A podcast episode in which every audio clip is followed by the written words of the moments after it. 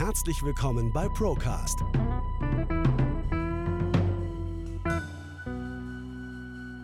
Der Podcast der ProLife GmbH. Wir nehmen Sie mit auf eine Reise hinter die Kulissen der Finanz- und Versicherungsbranche. Hallo und herzlich willkommen zu einer neuen Folge ProLife TV. Heute wieder mit einem Interview und heute mit dem ganz speziellen Gast. Wir haben heute einen Bestseller-Autor, nämlich heute bei uns. Er ist Wirtschaftsexperte und ähm, auch gefragter Speaker und einer der bekanntesten Finanzexperten Deutschlands. Matthias Weig. Lieber Matthias, schön, dass du dir die Zeit genommen hast und herzlich willkommen hier bei uns. Ja, herzlichen Dank für die Einladung. Du Matthias, macht es überhaupt Sinn, dass wir beide uns heute unterhalten, habe ich mir gedacht, weil eigentlich ist es doch so, wenn ich mich jetzt ganz objektiv mit dem Markt beschäftige, ich kriege wieder 4% aufs Tagesgeld äh, in der Spitze. Die Aktien liefen jetzt in den letzten Monaten auch nicht allzu schlecht. Und ähm, im, im Endeffekt stehe ich als Sparer doch viel besser da wie vor ein oder zwei Jahren. Es gibt wieder Zinsen, also eigentlich alles okay, oder nicht? Ja,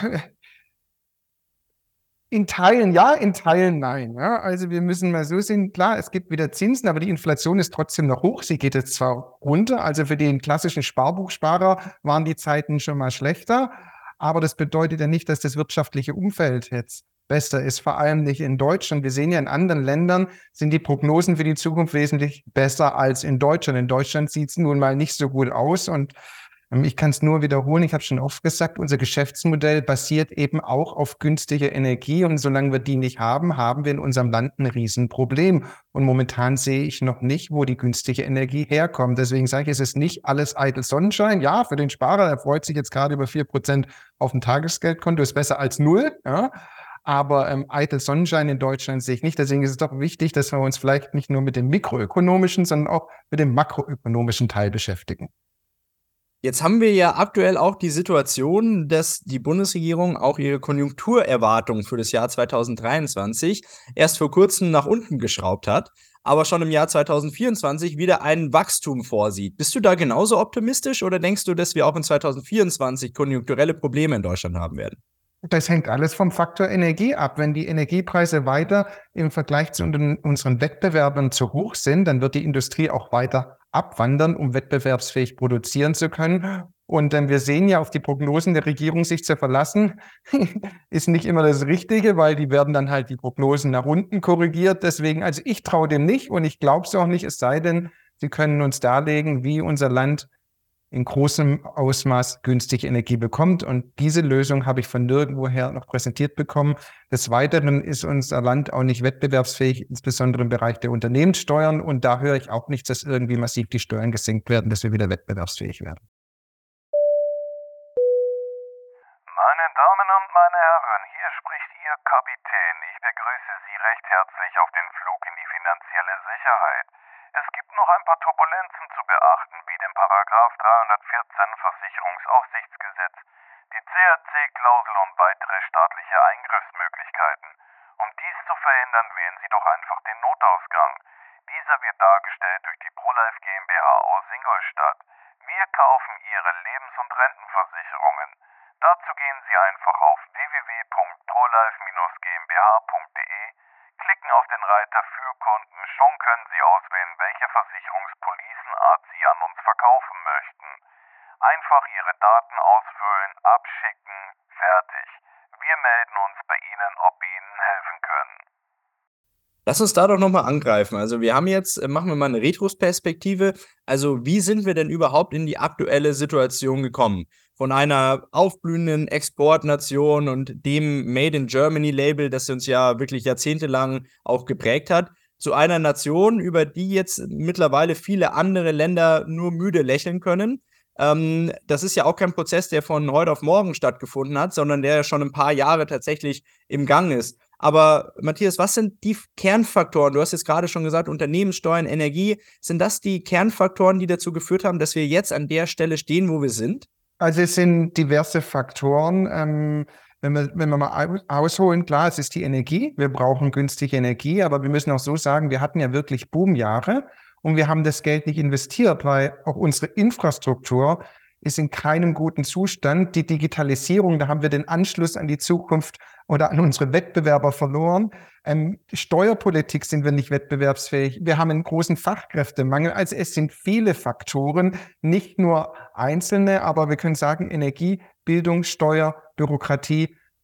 Das sind mal die Kernthemen. Ja? Und dann haben wir eben die ideologiegetriebene Energiepolitik. Also ähm, wie gesagt, ich bin kein Energieexperte, aber wenn man Atomkraftwerke abschaltet und Kohlekraftwerke weiterlaufen lässt und hochfährt, dann kann es doch nach meiner Ansicht nach nicht um CO2 gehen. Wenn es um was anderes geht, fair enough, aber CO2 ist für mich schwierig zu verstehen. Ja? Und die Bürger verstehen es auch nicht mehr. Ja, ja, das ist natürlich eine Sache, die auch mitschwingt, dass man äh, viele Bürger auch verliert mit der, mit der aktuellen Politik. Ich meine, die Wahlen hier bei uns in Bayern und in, äh, auch in Hessen haben ja ein klares Bild auch gesprochen ähm, dass da die Ampelregierung deutlich abgestraft worden ist für das, was sie jetzt in den vergangenen, ich weiß nicht, wie lange sind sie schon äh, am, am Start, ich glaube eineinhalb, zwei Jahre. Zwei Jahre, jetzt, ist, ja. zwei Jahre, jetzt genau, jetzt ist gerade der Halbzeitbericht ja ähm, äh, zur Verfügung gestellt worden, der ja nicht ganz so gut aussah. Aber sei es drum, das ist eine andere Sache. Ähm, wir befinden uns also aktuell in einer Phase, in der wir Deutschland ähm, ja so ein bisschen den, den Bach runtergeht, sage ich jetzt mal. Du hast jetzt ein paar Faktoren schon genannt, die in der Vergangenheit dazu geführt haben, dass wir eben nicht mehr ähm, an, der, an der Spitze stehen, sondern immer mehr an äh, Bedeutung verlieren. Und ähm, die Frage ist ja an der Stelle auch, wie schlägt sich das auf den einzelnen Bürger nieder? Also natürlich haben wir das Thema Inflation, das spürt wahrscheinlich jeder irgendwie ähm, in der Tasche. Aber nichtsdestotrotz, für mich, das ist meine objektive Betrachtungsweise, bei uns in Ingolstadt zumindest, die Cafés sind voll, die Restaurants sind voll, man kriegt keinen Platz. Ähm, wie passt das zusammen? Ähm, das ist auch schwierig. Ich meine, Deutschland ist ja nicht Ingolstadt und auch nicht Stuttgart. Also wenn wir zum Beispiel jetzt Ingolstadt mit Duisburg vergleichen oder mit Teilen von Berlin oder Teilen irgendwo im Osten des Landes, da sind das ganz andere Welten. Und ähm, wenn wir jetzt mal ein bisschen in die Zukunft vorspulen, und wir sehen ja, dass unsere Automobilindustrie auch massive Probleme hat. In puncto Elektromobilität haben wir da doch ziemlich den Anschluss verloren. Da sind andere besser und die in China auch noch wesentlich günstiger. Sollte Audi wirklich ernsthafte Probleme bekommen oder die Produktion in Ingolstadt massiv runterfahren, A, weil sie vielleicht nicht mehr so wie Autos verkaufen oder B, weil es einfach günstiger ist, im Ausland zu produzieren, dann sind in Ingolstadt und in Wolfsburg beispielsweise die Cafés auch nicht mehr voll. ja, das mag durchaus sein, ne, sicherlich. Wir haben eine ziemliche Abhängigkeit hier ähm, in Ingolstadt und ähm, ja, ich, ich, weiß nicht, da bist du auch mehr drin, äh, Matthias, wie ich. Ich habe ja letztes Mal einen Vortrag von dir lauschen dürfen, da ging ja auch ein großer Part um das Thema der Automobilindustrie. Ähm, Glaubst du, die deutsche Automobilindustrie, du hast es gerade eben gesagt, aber glaubst du wirklich, die haben den Anschluss, was Elektromobilität haben, äh, verloren, oder? Kommen da nicht mehr hinterher? Ähm, sie sind zumindest hinterher. Also momentan müssen wir einfach sagen, ist BYD und Tesla doch noch eine ganze Ecke weiter voran. Und gerade wenn wir jetzt auch über die chinesischen Automobilhersteller sprechen, die können halt dank laxerer Umweltvorschriften, niedrigeren Steuern Meistens ist noch der Staat hinter den Unternehmen, die diese praktisch stützen und viel günstiger Energie, viel günstiger produzieren. Und sie haben halt schon länger sich auf den Fokus Elektromobilität gestürzt, was hier in Deutschland nicht so der Fall war. Ich meine, Tesla waren die ersten und die wurden lange belächelt.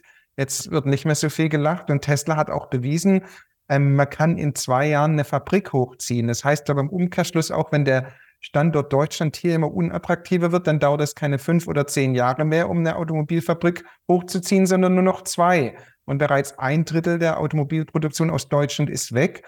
Und ob die kommt wieder zurück, das ist fraglich. Ich wage es zu bezweifeln. Und viele, die großen deutschen Automobilkonzerne, die müssen ja nicht mal neu bauen. Die haben ja schon Werke im Ausland und können dort die Produktion hoch und hier runterfahren.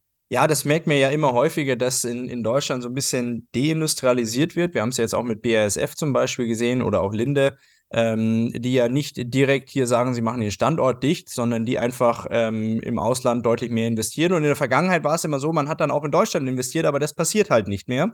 Es wird in Deutschland eben nicht mehr investiert oder deutlich weniger und im Ausland dafür umso mehr. Wenn wir jetzt aber nochmal auf das Thema zu sprechen kommen, des, des Gesamtsystems, des Finanzsystems, äh, das wir ja auch global betrachten müssen, dann ist es ja schon eine sehr zähe Angelegenheit. Weil ähm, ich kann mich erinnern, auch äh, deine Bücher, Matthias, die haben sich auch schon vor Jahren mit genau diesem Thema beschäftigt. Wie lang hält das ganze System noch? Ähm, wann kollabiert es? Und es scheint ja im Nachhinein betrachtet schon ein sehr zähes System zu sein, weil es sich ja immer wieder irgendwie künstlich am Leben erhält, oder nicht? Ja, ich kann es jetzt knallhart sagen, das hält so lange, wie die Bürger dran glauben.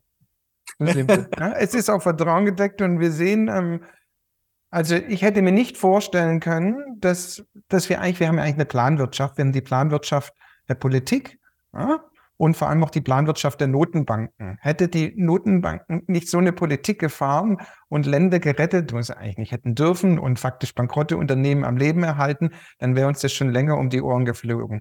Aber so muss ich sagen, ähm, die können noch viel mehr drucken, solange es die Bürger glauben. Ich meine, wir haben gesehen, zu was das die Gelddruckerei mitgeführt hat. Auch ein Auslöser oder ein Faktor für die Inflation war eben die massive Geldschwemme. Aber ähm, solange die Bürger das alles schlucken, ja, und das mitmachen und sagen, so schlecht geht es mir ja noch gar nicht, ähm, kann das auch noch eine ganze Weile gehen. Und da wir haben ja auch gesehen, jetzt in den letzten Jahren, auch mit Repression kann man auch noch einiges steuern. Und wenn jetzt vom digitalen Euro gesprochen wird, der jetzt ja kommen wird, zwar sukzessive, aber ich bin mir sicher, in zehn Jahren werden wir alle den digitalen Euro haben und sonst nichts mehr. Und dann kann man natürlich noch wesentlich besser auf die Sparguthaben der Bürger zurückzugreifen und keiner kann sich dem mehr entziehen. Und wenn der digitale Euro, dann vielleicht auch Dollar oder wo auch immer es noch kommen mag, kommt, dann ist es nichts anderes als die vollkommene und totale Kontrolle. Und mhm. dann können wir das Spiel vielleicht noch eine ganze Weile weiterspielen, bis die Bürger immer weniger haben. Aber ich sage auch, dann wird die Welt nicht untergehen. Ähm, aber wenn wir hier in Deutschland und Europa so weitermachen, dann wird eben die Zukunft nicht mehr bei uns, sondern woanders stattfinden. Das ist ja auch mal eine ne schöne Aussage, die man so in der Form ja auch nicht häufig hört, weil in der Regel sind es dann doch irgendwelche Untergangsszenarien, die dann ähm, ohne konkrete, konkrete Aussicht tatsächlich zur Verfügung gestellt werden. Aber ähm, was du sagst, ist ja auch, dass, es, dass man sagt, deswegen wird die Welt nicht untergehen, sondern es wird halt einfach woanders stattfinden, oder? Genau, ich meine, wenn hier philosophieren ja auch manche von dem sogenannten Degrowth, also weniger Wachstum. Wenn du das mal jemand in Asien erzählen oder auch in Teilen von Amerika, da werden sie ausgelacht, weil die wollen mehr Wohlstand, mehr Wachstum und bestimmt nicht weniger.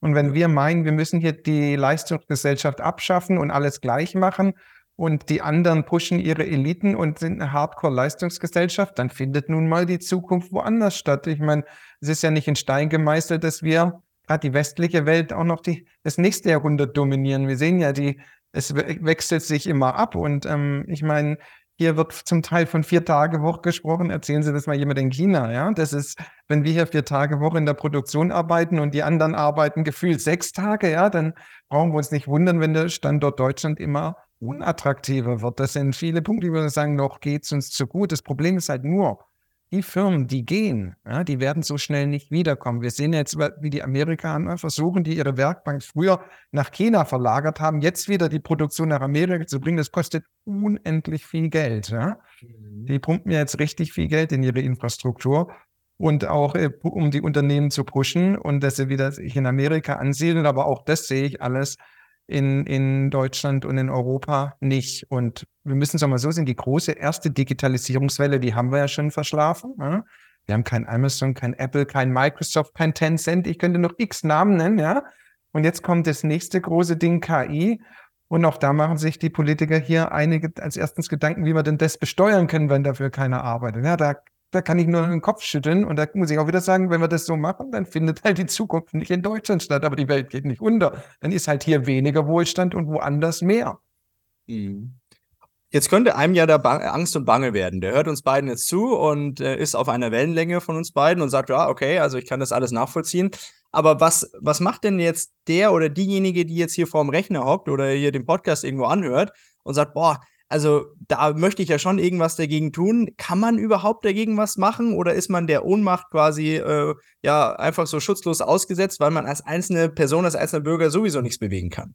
Also ähm, klar, die Bürger, die Bürger haben den mächtigsten Zettel der Welt. Das ist nicht, nicht der Wahlzettel, sondern das ist der Geldschein, mit dem sie einkaufen gehen. Können sich zuerst mal überlegen, wo sie was einkaufen. Natürlich dann auch überlegen, wo sie wen wählen, weil ich meine, die, die Politiker sind an der Macht mit ihrer Politik, weil sie von den Bürgern gewählt wurden und somit anscheinend die Politiker zumindest zeitweise mehrheitsfähig war. Jetzt ist wahrscheinlich auch dem einen oder anderen aufgegangen, was sie da überhaupt gewählt haben und was das dann schlussendlich kostet. Ne? Also das kann man durch Wahlen ändern. Wer natürlich wirklich meint, hier geht die Welt unter und ich habe hier keine Zukunft oder die nehmen mir alles weg oder morgen kommt der Schuldenlastenausgleich, dann muss ich sagen, da gibt es nur eine Möglichkeit, da muss man halt gehen. Aber auch woanders ist es nicht unbedingt besser. Und in interessante Länder zu gehen, braucht man auch einen Haufen Geld.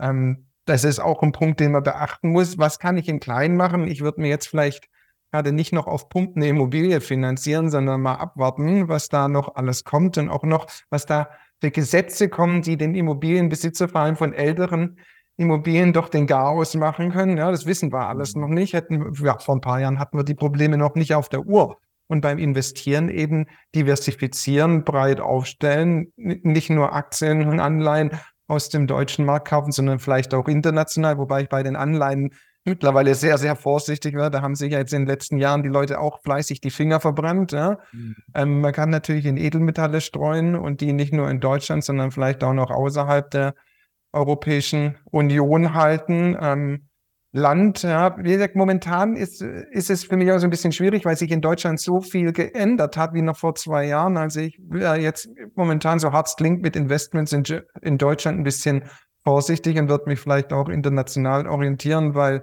wenn das so weitergeht, dann wird es hier spannend und ähm, dann wird sich der eine oder andere vielleicht überlegen, ob eine Relokation ins Ausland doch sinnig ist. Mhm. Der Euro dient aber deiner Meinung nach auch nicht mehr als Vermögensspeicher. Den Euro brauchen wir, um Geld zu bezahlen. Jetzt die ganzen Euros umzutauschen, ist sinnfrei, aber sich vielleicht das, einen Teil des Geldes ins Schließfach zu legen, kann man sich überlegen und als Beimischung vielleicht auch noch den Schweizer Franken oder den US-Dollar, wenn man den vergleicht, wie sich die beiden gegen den Euro in den letzten fünf Jahren entwickelt haben. Da haben die Leute mit einem Fremdwährungskonto einen besseren Deal gemacht, wie wenn sie nur Euro gehalten hätten, ganz klar. Aber ähm, wie gesagt, in der momentanen Situation jetzt sich nur auf Deutschen festzulegen oder die EU halte ich für töricht, weil ähm, spannend wird eben auch nächstes Jahr, in welche Richtung wird sich die EU bewegen, wenn die Wahlen sind. Ja? Also wenn hier die Politik so noch bleibt ja, und in Frankreich zum Beispiel im größten Land ähm, die Leute in eine ganz andere Richtung wählen und wenn Frankreich und Deutschland nicht an einem Strang ziehen, sondern gegeneinander, dann geht halt in der EU nicht mehr viel. Und da muss man sich schon überlegen, was für eine Zukunft hat die EU und somit auch Deutschland. Mhm. Matthias, letzte Frage geht in die Richtung digitaler Euro. Du hast das vorhin schon mal ganz kurz angesprochen und es ist ja aktuell in aller Munde. Ähm, ich weiß noch, ich kann mich erinnern an den, ich glaube, das war 2019, da habe ich einen Vortrag gehalten und dann hat einer aus dem Publikum gesagt, ich würde, ich würde schwurbeln, wenn ich über den digitalen Euro reden würde. Mittlerweile sind wir uns alle einig, dass das nicht mehr so ist, sondern dass ähm, die EZB offiziell schon daran arbeitet. Aber ähm, was ich noch nicht einschätzen kann und da ein bisschen vielleicht auch deine Expertise ähm, dazu hören möchte, wie lang dauert denn dieser Einführungsprozess eines digitalen Euros und ähm, über welches Medium wird ein solcher digitaler Euro eingeführt? Was glaubst du? Das sind zwei verdammt gute Fragen, wo ich ganz ehrlich sein muss. sonst müsste, müsste ich lügen und das mache ich nicht. Ähm, wie lange das dauert, ähm, keine Ahnung. Wenn du meinst, wenn der Staat was macht, was, was, was IT betrifft, dann dauert das immer wesentlich länger wie in der Industrie. Ja? Also bin ich etwas positiv gesonnen, aber wir müssen es mal so sehen. Keiner hätte gedacht, dass der normale Euro damals, wo die Digitalisierung noch eine ganze Ecke hinterher war, wie heute, vollkommen reibungslos eingeführt werden konnte. Ja? Also warum soll das nicht funktionieren? Wie weit die da auf die Tube treten, kann ich beim besten Willen nicht beurteilen, weil ich kann nicht in die Köpfe schauen. Aber ich denke mal, am Ende des Jahrzehnts ähm, wird der digitale Euro mit sehr hoher Wahrscheinlichkeit stehen. Und ähm, das, die Fans des Bargelds werden ja auch immer älter und sagst mal, knallhart sterben aus. Wenn sie, wenn wir jetzt die jungen Leute anschauen, ja, die haben Apple Pay und sonstiges, wird ja alles mit dem Handy bezahlt, die, die, die, für die ist Bargeld nichts Attraktives. Und somit wird eben die Lobby, je, je weiter wir in die Zukunft blicken, für, für Bargeld immer geringer. Und wenn man irgendwann mal überall alles digital bezahlen kann, dann bin ich mir sicher, dass das auch sehr viele annehmen werden und da ist es auch kein großes Bohai gibt, weil die meisten Leute gar nicht durchschauen, dass sie da eigentlich der komplett gläserne Bürger sind, weil der Mensch, warum macht das? Aus Bequemlichkeit. Ja? Und es ist nun mal wesentlich bequemer und einfacher und deswegen wird es gemacht. Warum jeder sagt, oh, ganz böse im Internet bestellen, ich zerstöre den Einzelhandel, warum fragt man, warum haben sie es bei der und der Firma bestellt, ist ja meistens eine, dann sagen alle aus Bequemlichkeit, weil es so einfach ist. Und genauso wird es mit dem digitalen Euro auch sein. Und ähm, wahrscheinlich, ich meine, so ziemlich jeder hat ein Smartphone, wahrscheinlich wird auch alles über Smartphone dann bezahlt. Vielleicht ist das Smartphone noch besser, noch schneller, noch kleiner, aber schon jetzt kann man ja mit dem Phone praktisch alles bezahlen. Und auch, ich glaube nicht, dass man noch die klassischen Kreditkarten und sonstiges hat. Das ist alles, alles übers Telefon. Matthias, danach kann gar nichts mehr kommen. Das heißt, wir müssen uns spätestens Ende des Jahrzehnts nochmal unterhalten und dann Revue passieren lassen, inwieweit der digitale Euro denn tatsächlich Wahrheit geworden ist oder nicht und in welcher Form. Ähm, Matthias, wenn jetzt Leute ähm, über die Themen, über die du hier gesprochen hast, sich noch weiter informieren möchten oder grundsätzlich über weitere Themen, über die du geschrieben hast oder referierst, wo findet man weitere Informationen? Am besten auf der Webseite matthias-weig.com.